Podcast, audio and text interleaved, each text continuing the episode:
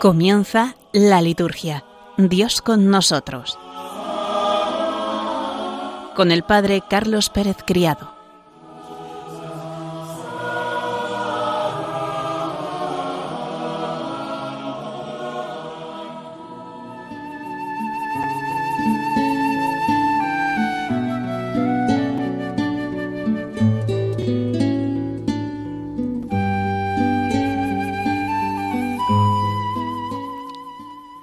Buenas tardes, queridos oyentes de Radio María, y bienvenidos un lunes más a nuestro programa La Liturgia Dios con nosotros.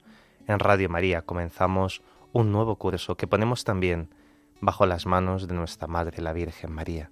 En el programa de hoy vamos a repasar las celebraciones litúrgicas de la semana pasada. Después, en un bloque, haremos una lectura, también con un pequeño comentario, de esta carta del Papa Francisco Desiderio Desideravi sobre la formación litúrgica del pueblo de Dios. Nos introduciremos también en unos libros muy interesantes. La colección Misarum de Beata, es decir, la colección de misas de la Virgen María, unos textos que tantas veces escucharemos en nuestras parroquias y en nuestras distintas comunidades. Veremos también, si nos da tiempo, un autor del movimiento litúrgico, al menos una primera parte, una primera introducción y después ya concluiremos con la presentación de las celebraciones litúrgicas de esta semana. Como siempre nos ponemos en presencia de Dios para comenzar rezando.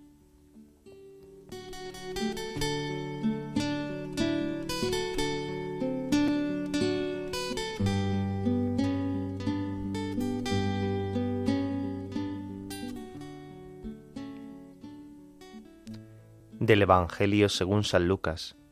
Una vez, yendo Jesús camino de Jerusalén, pasaba entre Samaria y Galilea, cuando iba a entrar en una ciudad, vinieron a su encuentro diez hombres leprosos que se pararon a lo lejos y a gritos le decían, Jesús, Maestro, ten compasión de nosotros. Al verlos les dijo, Id a presentaros a los sacerdotes. Y sucedió que mientras iban de camino, quedaron limpios. Uno de ellos, viendo que estaba curado, se volvió alabando a Dios a grandes gritos y se postró a los pies de Jesús, rostro en tierra, dándole gracias. Este era un samaritano. Jesús tomó la palabra y dijo, ¿No han quedado limpios los diez? Los otros nueve, ¿dónde están? ¿No ha habido quien volviera a dar gloria a Dios más que este extranjero? Y le dijo, levántate, vete, tu fe te ha salvado.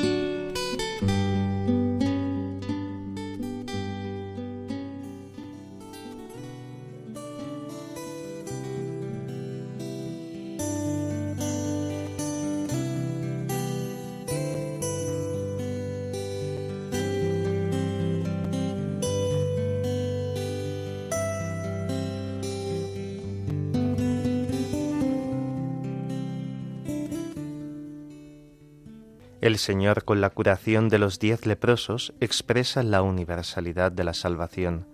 El samaritano purificado es profecía y primicia de la misión universal. La misión de la Iglesia va más allá del pueblo de Israel. Es uno de los postulados característicos de la teología redaccional de Lucas. El Señor manda a los leprosos que acudan a los sacerdotes, al templo, a certificar su purificación. Solo uno, y a un samaritano, un extranjero, vuelve atrás, alabando a Dios a grandes gritos. se postró a los pies de Jesús, rostro en tierra, dándole gracias. Con la postración adoradora y litúrgica, el samaritano reconoce en Jesús la presencia de Dios en medio de los hombres, y aún más, reconoce que Él era el verdadero templo de Dios. Su gesto es una liturgia y una confesión de fe. El Señor le dice, levántate, vete, tu fe te ha salvado. Es la fe en Cristo, Hijo de Dios, que salva. Los otros nueve fueron a buscar a los sacerdotes. Solo éste reconoce al libertador. En la primera lectura veíamos ayer cómo Naamán el sirio es también primicia de la salvación de Dios dada a los extranjeros. La escena del Jordán fue empleada en la catequesis mistagógica sobre el bautismo. La universalidad de la salvación la cantábamos ayer en el Salmo responsorial diciendo, El Señor da a conocer su salvación, revela a las naciones su justicia.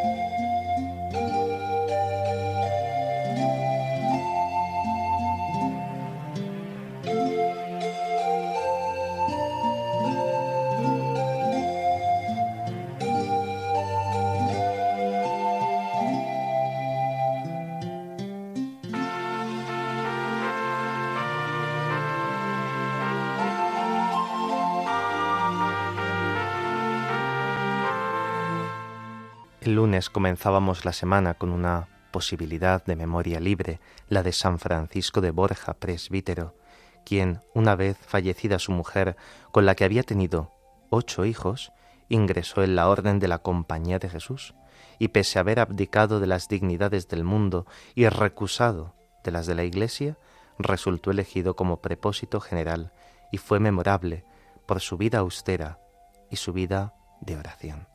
Falleció en el año 1572 en la ciudad de Roma. Al día siguiente, el martes, celebrábamos la memoria de San Francisco de Asís, el cual después de una juventud despreocupada se convirtió a la vida evangélica en la ciudad de Asís, en la localidad de Umbría en Italia. Allí encontró a Cristo, sobre todo en los pobres y en los necesitados, haciéndose pobre él mismo. Instituyó los hermanos menores y viajando predicó el amor de Dios a todos, y llegó incluso a Tierra Santa. Con sus palabras y actitudes mostró siempre su deseo de seguir a Cristo y escogió morir recostado sobre la tierra nuda. En esa noche, del 3 al 4 de octubre del año 1226, en el convento de la Porciúncula, murió el santo de Asís murió con 44 años. Podríamos decir que su muerte fue una muerte pascual. Mandó a sus hermanos que trajesen el Evangelio de San Juan y leyesen el capítulo 13. Pidió también un pan y lo repartió entre los presentes en señal de amor fraterno y de paz.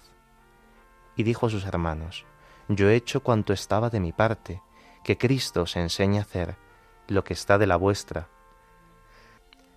mandó que le prestaran una túnica para morir con suma pobreza. Sus hermanos le tendieron por tierra y le cubrieron con un viejo hábito. Francisco exhortó a sus hermanos al amor de Dios, a la pobreza y a la vida conforme al Evangelio, por encima de todas las reglas. Después de bendecir a los presentes y a los ausentes, mientras agonizaba, sus hermanos cantaban el cántico al hermano Sol, con el verso que hace poco tiempo había añadido, Loado seas mi Señor, por nuestra hermana muerte corporal, de la cual ningún hombre viviente puede escapar. Desposado con la santa pobreza, moría el pobre de Asís. Jesucristo el amado le había regalado un cuerpo semejante al suyo, ya que desde el año 1224 había recibido los estigmas de la pasión de Cristo. Al día siguiente, el miércoles, celebrábamos las témporas de acción de gracias y petición, una celebración muy importante en la vida de la Iglesia, aunque por desgracia poco a poco va pasando cada vez más desapercibida esta celebración que se puede realizar en uno o en tres días.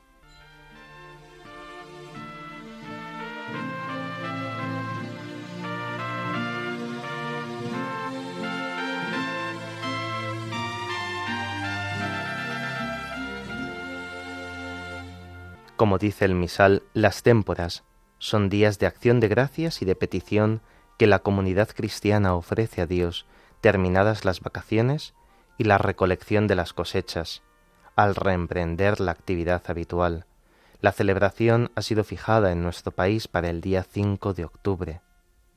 Cada una de las conferencias episcopales puede establecer el día o los días de la celebración de las mismas. Las témporas y con ellas las rogativas son una institución litúrgica muy antigua que está ligada al paso del tiempo, a las cuatro estaciones del año. La finalidad de estas es reunir a la comunidad para que mediante el ayuno y la oración, fijaos, mediante el ayuno y la oración, se diese gracias a Dios por los frutos de la tierra y se invocase la bendición divina sobre el trabajo de los hombres. Las témporas nacen en Roma y se difunden con la liturgia romana, a la vez que se van difundiendo también estos libros litúrgicos. Al principio tuvieron lugar en las estaciones del otoño, del invierno y del verano, exactamente en los meses de septiembre, diciembre y junio, pero muy pronto se añadió la celebración correspondiente a la primavera en plena cuaresma por algunos leones que conservamos de San León Magno, se conoce el significado de estos días penitenciales, que comprendían, como no, la celebración de la Eucaristía, además del ayuno, un ayuno que se realizaba los miércoles y los viernes de la semana en la cual tenían lugar estos días de témporas. El sábado había una vigilia que terminaba con la Eucaristía bien entrada la noche del domingo. La proximidad con algunas grandes solemnidades como la Navidad y Pentecostés y la coincidencia con algún tiempo litúrgico proporcionaban un colorido especial a la celebración de las respectivas témporas.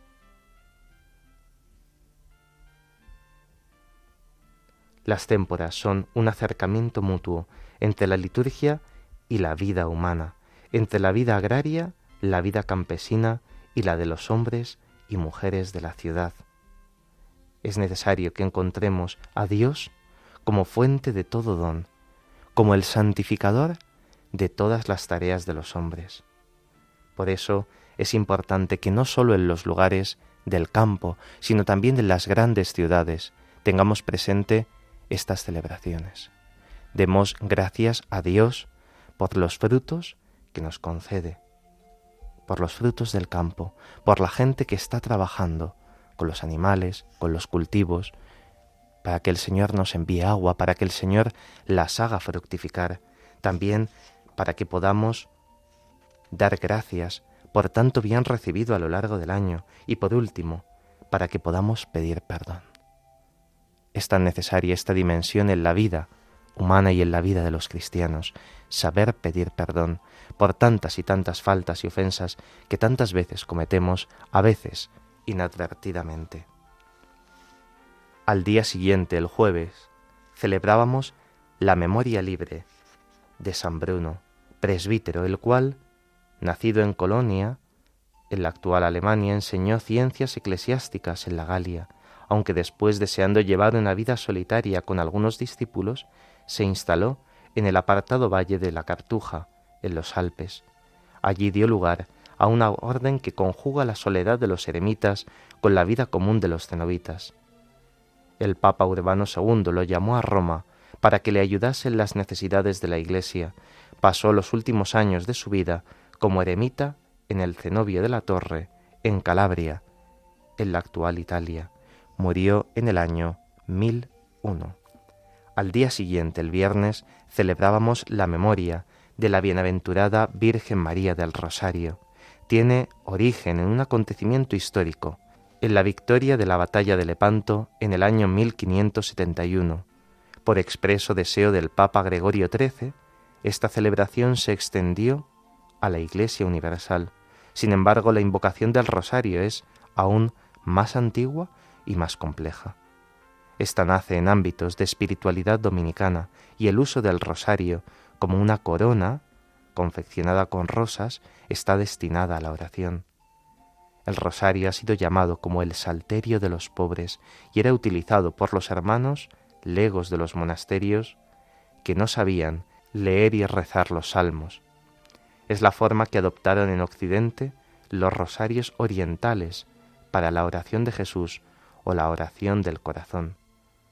Más allá de los datos de la historia litúrgica, debe descubrirse cómo la Santísima Virgen María está vinculada a todos los misterios de la vida de Cristo, los misterios de gozo, de luz, de dolor y de gloria. Ella es el rosal todo el año en flor. La oración asidua y cotidiana del Santo Rosario hace comprender a los fieles que nuestra vida está encadenada a los misterios de la vida de Cristo, tanto en este mundo como en la vida eterna. Todos los papas de la historia reciente han recomendado vivamente esta devoción. Al día siguiente, el sábado, podíamos celebrar también la memoria libre de Santa Faustina Kowalska,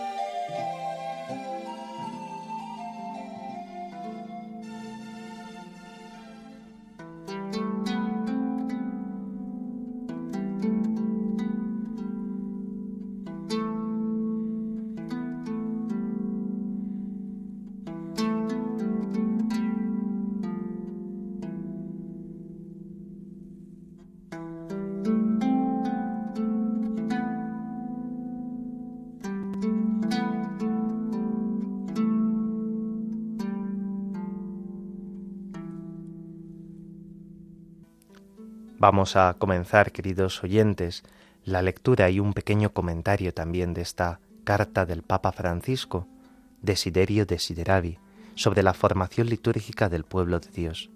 Este documento fue promulgado por el Papa Francisco el día 29 de junio del año 2022 en la solemnidad de los santos apóstoles Pedro y Pablo. Está promulgado en forma de carta apostólica. Los destinatarios de este documento son los obispos, los presbíteros, los diáconos, los consagrados y todos los fieles laicos. Este documento pontificio está formado por 65 números y una oración conclusiva de San Francisco sobre la celebración eucarística y el efecto que produce en nosotros, que hace, por así decir, de corolario de todo el documento.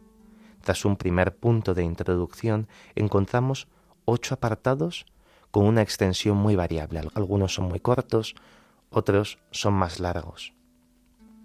Tienen un desarrollo más extenso los apartados séptimo, dedicado a la necesidad de una seria y vital formación litúrgica, y el octavo, dedicado al ars celebrandi. Vamos a enumerar cada uno de estos apartados del documento. En primer lugar, el primer apartado se titula La liturgia, el hoy de la historia de la salvación, que comprende los números del 2 al 9. En segundo lugar, el apartado segundo se titula La liturgia, lugar del encuentro con Cristo, abarcando los números del 10 al 13.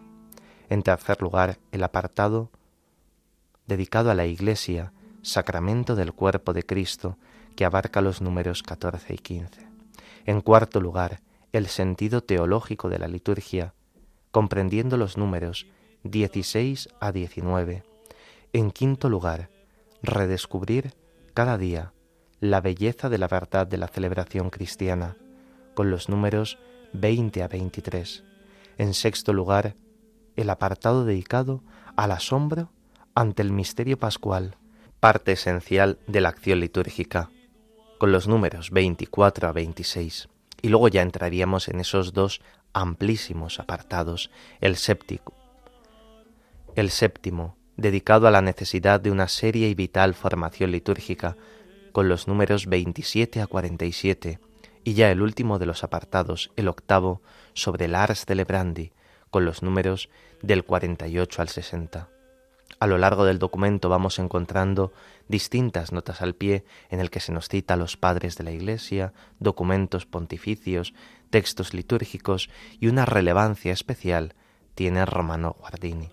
La formación litúrgica es una dimensión que se ha de cuidar necesariamente en todo fiel cristiano. Todos los miembros de la Iglesia son partícipes de esa formación. En épocas pasadas se pudo percibir que el culto divino y por ende la formación litúrgica era algo destinado únicamente a los clérigos. La renovación litúrgica del siglo XX ha profundizado en la necesidad del conocimiento de la liturgia, no sólo por parte de los clérigos, sino de todos los cristianos. Es lo que hacemos en este programa, ¿no, queridos oyentes? Introducirnos, abundar en el conocimiento y en la formación litúrgica. Los fieles han de tener una participación plena, consciente y activa, tal como nos lo recordaba Sacrosantum Concilium en el número 14, una celebración fructuosa en las celebraciones litúrgicas, de tal modo que recibamos así, del modo más provechoso, el fruto de la redención. El documento comienza con una cita bíblica del Evangelio según San Lucas, Desiderio desideravi hoc pasca manducare vobiscum antequam patier. Ardientemente he deseado comer esta Pascua con vosotros antes de padecer. La cita de Lucas, que da nombre al documento, nos quiere situar en un momento concreto de la vida terrena de Jesús, la institución de la Eucaristía, que junto con el orden sacerdotal y el mandamiento nuevo del amor forman tres caras de un gran misterio. El primer número de este documento dice así, Queridos hermanos y hermanas, con esta carta deseo llegar a todos, después de haber escrito a los obispos, tras la publicación del motu proprio, Tradiciones Custodes, para compartir con vosotros algunas reflexiones sobre la liturgia, dimensión fundamental para la vida de la Iglesia. El tema es muy extenso y merece una atenta consideración en todos sus aspectos. Sin embargo, con este escrito no pretendo tratar la cuestión de forma exhaustiva, quiero ofrecer simplemente algunos elementos de reflexión para contemplar la belleza y la verdad de la celebración cristiana. Hasta ahí el primero de los números de este documento pontificio. La carta apostólica Desiderio Desideravi se publica, fijaos, un año después del motu propio Tradiciones Custodes, que regula el uso de la liturgia romana anterior a la renovación del año 1970 el Papa quiere compartir algunas reflexiones sobre la liturgia. No tiene intención de ser exhaustivo, no quiere abordar en detenimiento todo el misterio de la liturgia, ni realizar un tratado sistemático, sino que quiere únicamente inspirar y servir de ayuda para reflexionar sobre la liturgia. Afirma el Papa que la liturgia tiene una dimensión fundamental en la vida eclesial. Sin la liturgia no podría existir la Iglesia Católica. La liturgia y de forma eminente el sacrificio eucarístico forman parte ontológica de la Iglesia.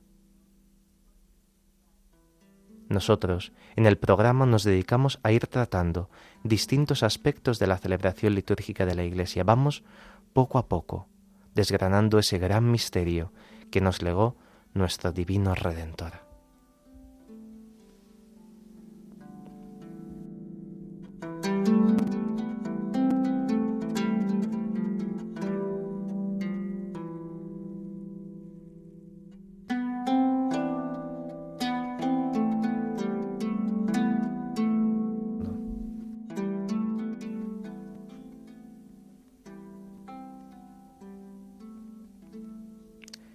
Queridos oyentes, este sábado vamos a celebrar la fiesta de Santa Teresa de Jesús y por eso vamos a emplear para este momento de oración el texto Nada te turbe de la Santa Bulense.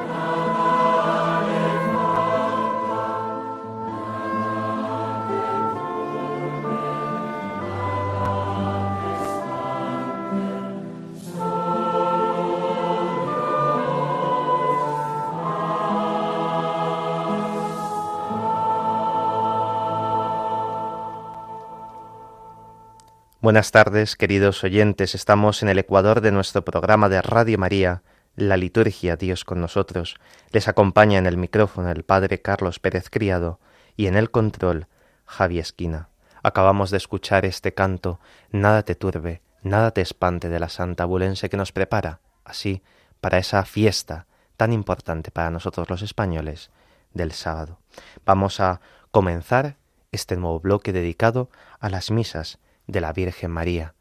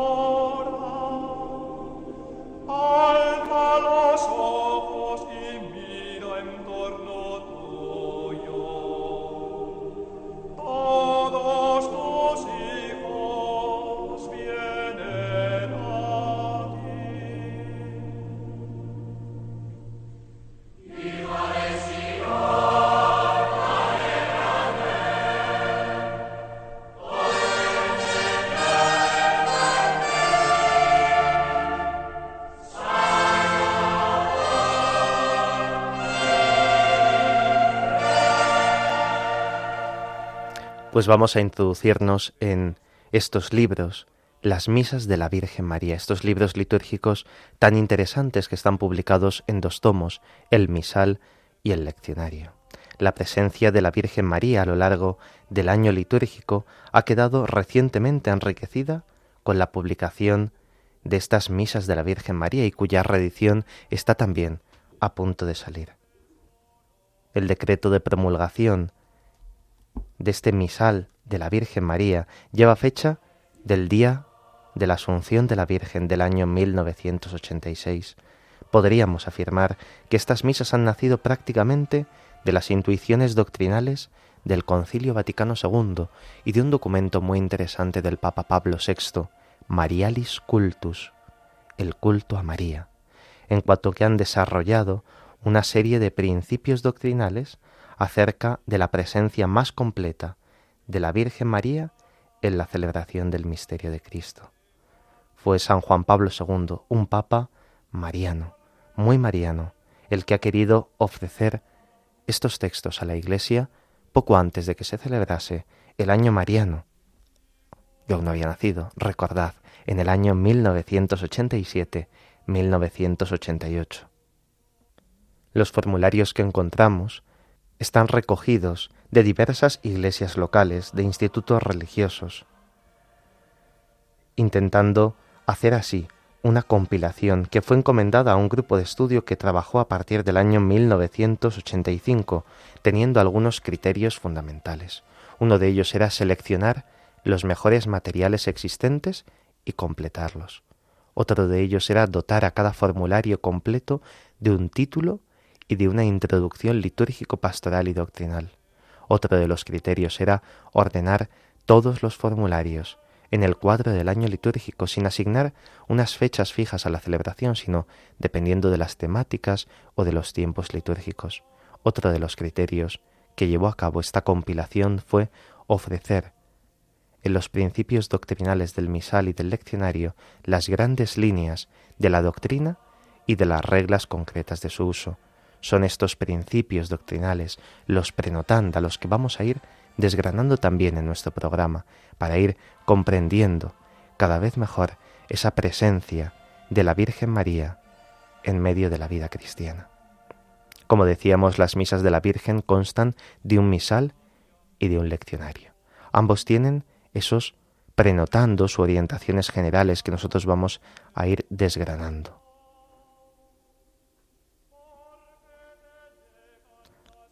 También antes de cada uno de los tiempos litúrgicos encontramos brevísimas introducciones al Adviento, a la Navidad, a la Cuaresma, al tiempo pascual y al tiempo ordinario. Con unas pinceladas sencillas y escuetas se justifica la intuición teológica de cómo se han distribuido cada uno de estos formularios. La distribución se ha hecho con esa visión, misas para el tiempo fuerte de cada uno de los tiempos litúrgicos y para el tiempo ordinario se asignan tres secciones en los cuales se subrayan algunas características de la vocación y de la misión de la Virgen María y cómo está presente en medio del pueblo de Dios.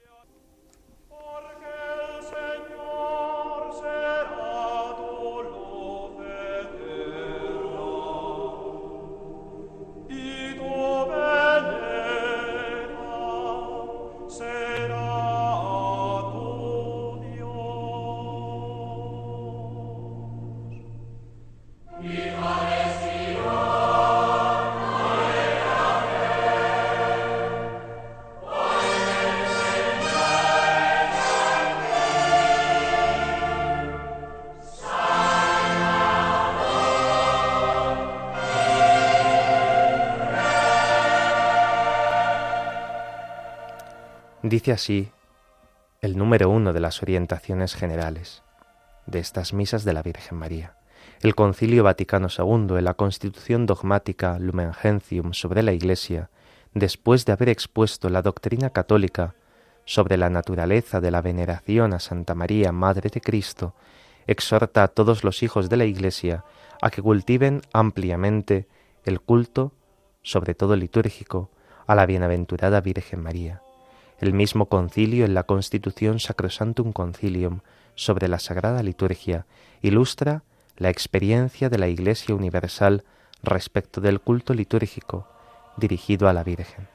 En la celebración del curso anual de los misterios de Cristo, la Santa Iglesia venera con amor especial a la bienaventurada Virgen María, Madre de Dios, unida con lazo indisoluble a la obra salvadora de su Hijo.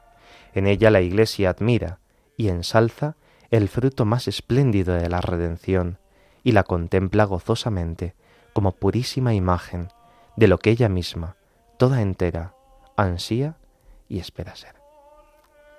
La sede apostólica, movida por la exhortación del Sagrado Concilio Vaticano II y guiada por la secular experiencia y sabiduría de la Iglesia, se ha aplicado con presteza a promover una recta devoción para con la Madre de Dios.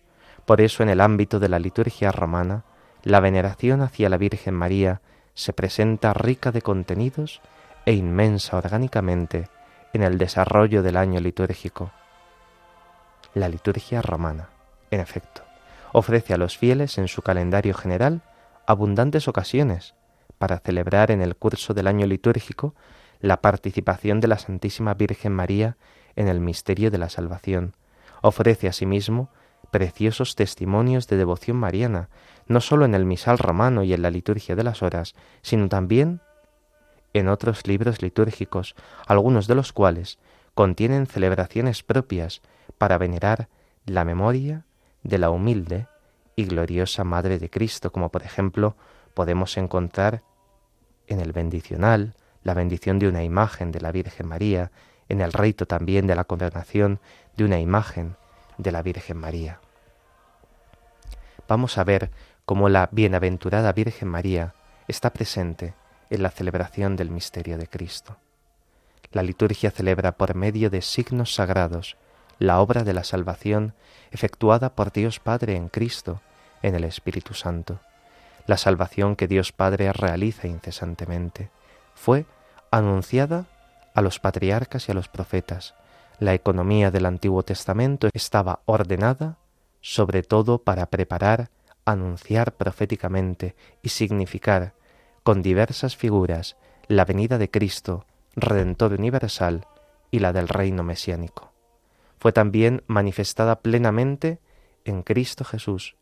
Jesús, Hijo de Dios, se encarnó en el seno virginal de la Virgen de Nazaret y fue constituido mediador de la nueva alianza. Con el misterio de su Pascua reconcilió a la humanidad con el Padre y derramando sobre ella el espíritu de adopción, la ha asociado íntimamente así para hacerla capaz de ofrecer al Padre un culto agradable en espíritu y en verdad. Se prolonga en el tiempo de la Iglesia por medio del anuncio del Evangelio y la celebración de los sacramentos que hacen que las generaciones que se suceden en la historia se adhieran a la palabra que salva y sean incorporadas al misterio pascual, y tendrá su cumplimiento total en la gloriosa segunda venida de Cristo, cuando Él, vencida la muerte, someta así todas las cosas y entrega el reino a Dios Padre. Realizando los divinos misterios, la Iglesia celebra la entera obra de la salvación, celebrando los acontecimientos pasados, de alguna manera los hace presentes y en su hoy cultural efectúa la salvación de los fieles que peregrinos, aún sobre la tierra, se dirigen a la ciudad futura. La bienaventurada Virgen María, que según el plan de Dios y con vistas al misterio de Cristo y de la Iglesia, ha entrado íntimamente en la historia de la salvación, intervino de varias y admirables maneras en los misterios de la vida de Cristo. Por tanto, las misas de la bienaventurada Virgen María encuentran su razón de ser y su valor en esta íntima participación de la Madre de Cristo en la historia de la salvación. La Iglesia, conmemorando el papel de la Madre del Señor en la obra de la redención o sus privilegios, celebra ante todo los acontecimientos salvadores en los que, según el designio de Dios, intervino la Virgen María con vistas al misterio de Cristo. Hasta aquí nuestro bloque dedicado a introducirnos en estas misas de la Virgen María.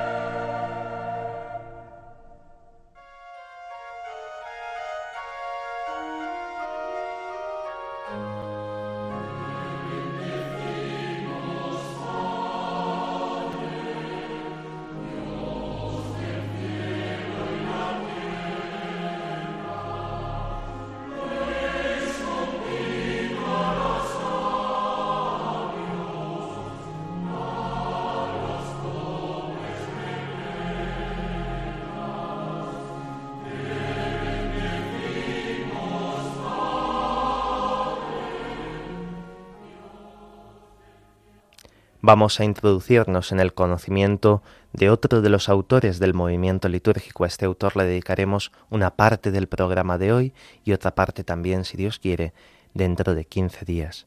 Pío Pars nació en Olmutz el 18 de mayo del año 1884.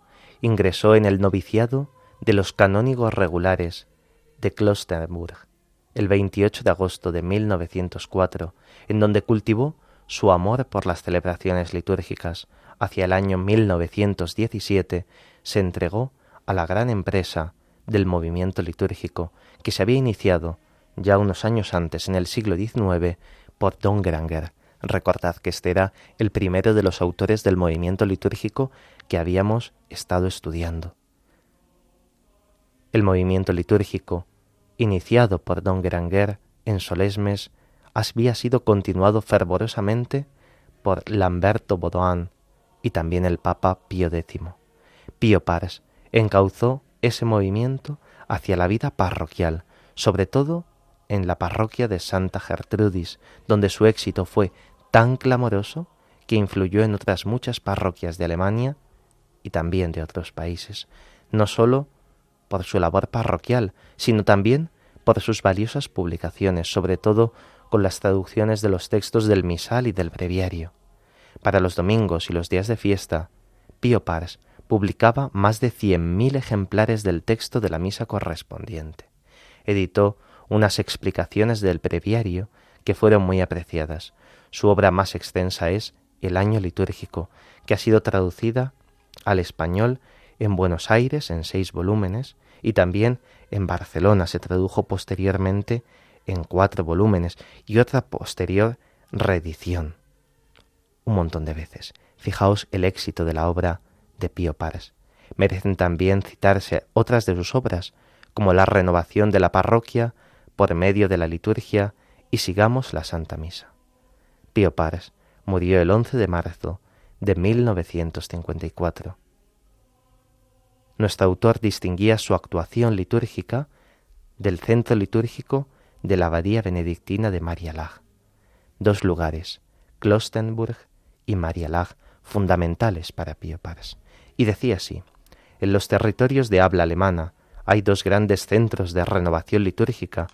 Uno es Marialag, el otro Klostenburg. Ambos centros tienen su peculiar camino, pero persiguen el mismo fin. El primero, Marialag, quiere mover más bien a personas cultas e instruidas.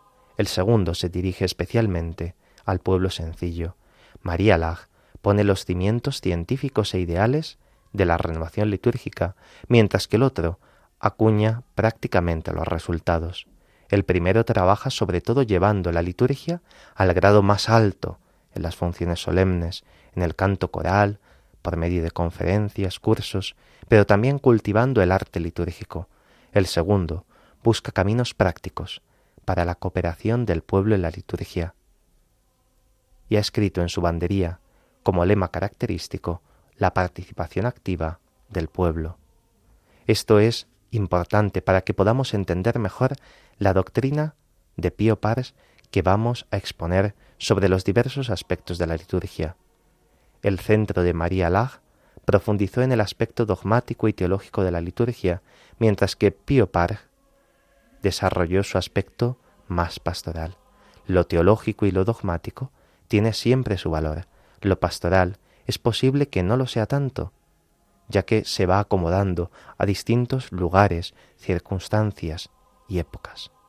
Vamos a ver dos bloques fundamentales que no podremos abarcar en el día de hoy. Uno de ellos es la doctrina de Pío Pars sobre la Santa Misa y el otro sobre el año litúrgico vamos a introducirnos brevemente en este primer apartado que no podremos concluir, la Santa Misa. Pío Pars considera rectamente la Santa Misa tres aspectos, memorial, sacrificio y banquete.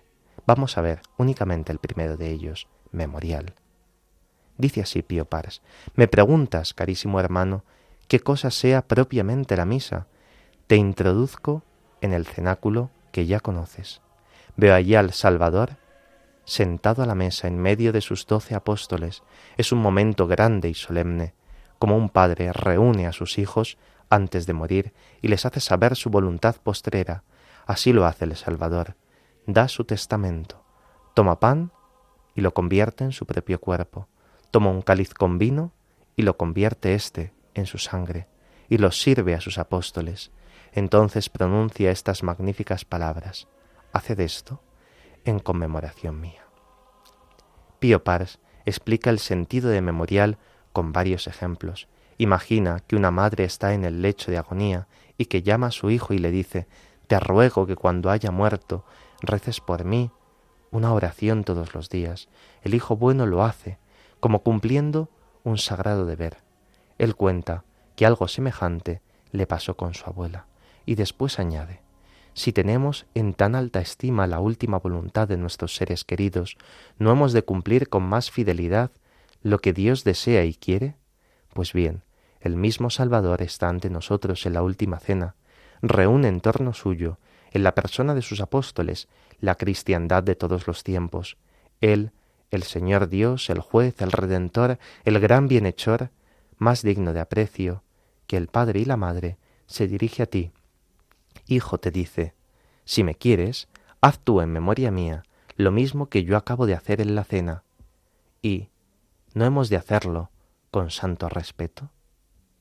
Pío Pars no expone el sentido bíblico del memorial, no trae a colación lo que dijeron los santos padres, lo que la primitiva Iglesia significó en sus reuniones o asambleas litúrgicas, ni lo que la teología sacramental de todos los tiempos ha expuesto magníficamente desde el santo doctor Santo Tomás de Aquino. Estas cosas no serían entendidas por su pueblo, por eso las exposiciones de María Lag quedan con su valor perenne y han sido objeto de muchas reflexiones en los tiempos posteriores al Vaticano II, con un gran fruto espiritual por parte de ese pueblo más catequizado e instruido que el de los tiempos de Pío Pars. Con todo, no negamos que sus sencillas explicaciones no tengan hoy valor en determinadas circunstancias. El próximo día, dentro de quince días, si Dios quiere, seguiremos en este apartado de la Santa Misa. Terminaremos este apartado del memorial, tal y como nos lo propone Pío Pars, el sacrificio y el banquete, y veremos también el año litúrgico.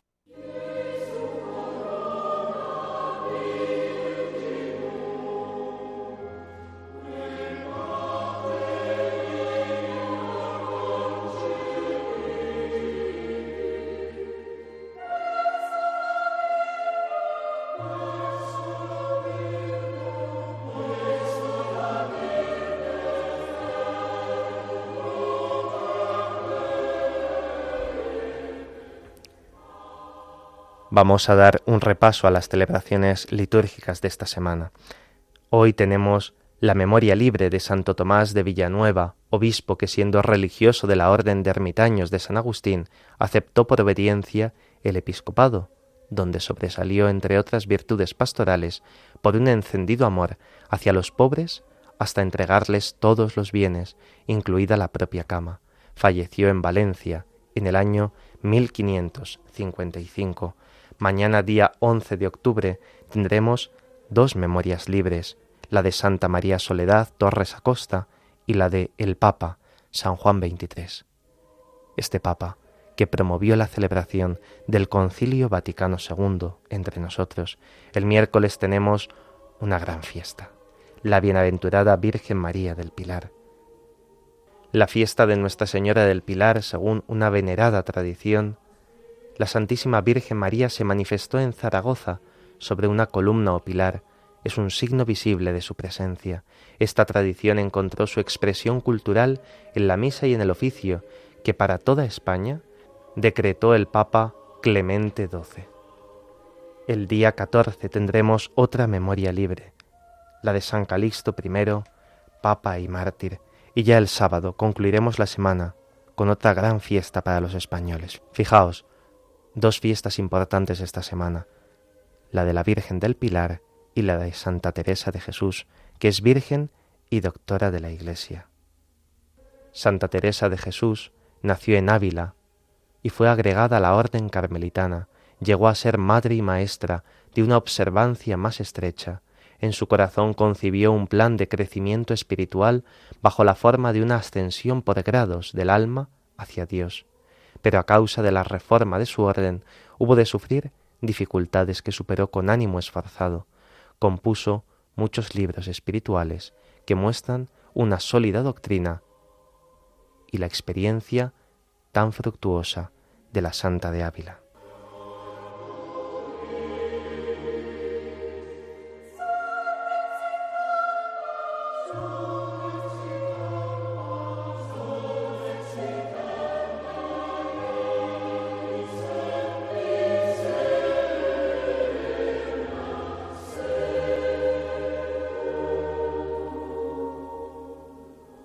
Acabamos el programa encomendándonos a la Madre de Dios en este mes de octubre, un mes devocionalmente dedicado al rosario. Nos encomendamos bajo esta advocación de María.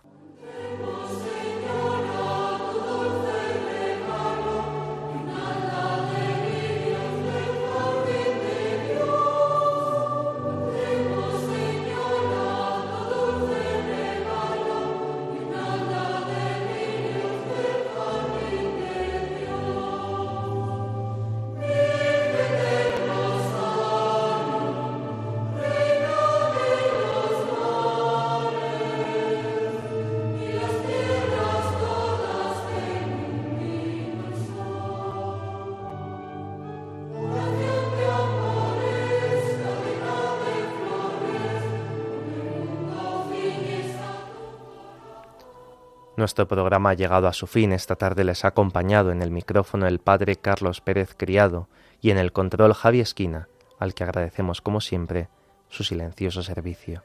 A continuación dará comienzo otro programa en Radio María. Les invitamos a que no cambien de sintonía y disfruten con él. Podéis escribirnos para cualquier duda o comentario al email del programa, la liturgia Dios con nosotros, arroba radiomaria.es. Quiero dar las gracias a algunos de nuestros oyentes que se han puesto en contacto con nosotros para hacer comentarios, dudas, sugerencias. Lupo, también Asun, Pilar de Majadahonda, otras personas también que nos han escrito desde otros lugares de España. Gracias a todos vosotros por interesaros, por escribir, por consultar. Ahí tenéis el email. La liturgia, Dios con nosotros, arroba radiomaria.es. Si quieren volver a escuchar el programa, pueden descargar el podcast en la web de Radio María. También pueden solicitar el programa en CD llamando al 91 822 8010 o escribiendo a través del formulario de la web de Radio María. Queridos oyentes, muchas gracias por vuestra fidelidad una semana más y nos vemos, si Dios quiere, en 15 días.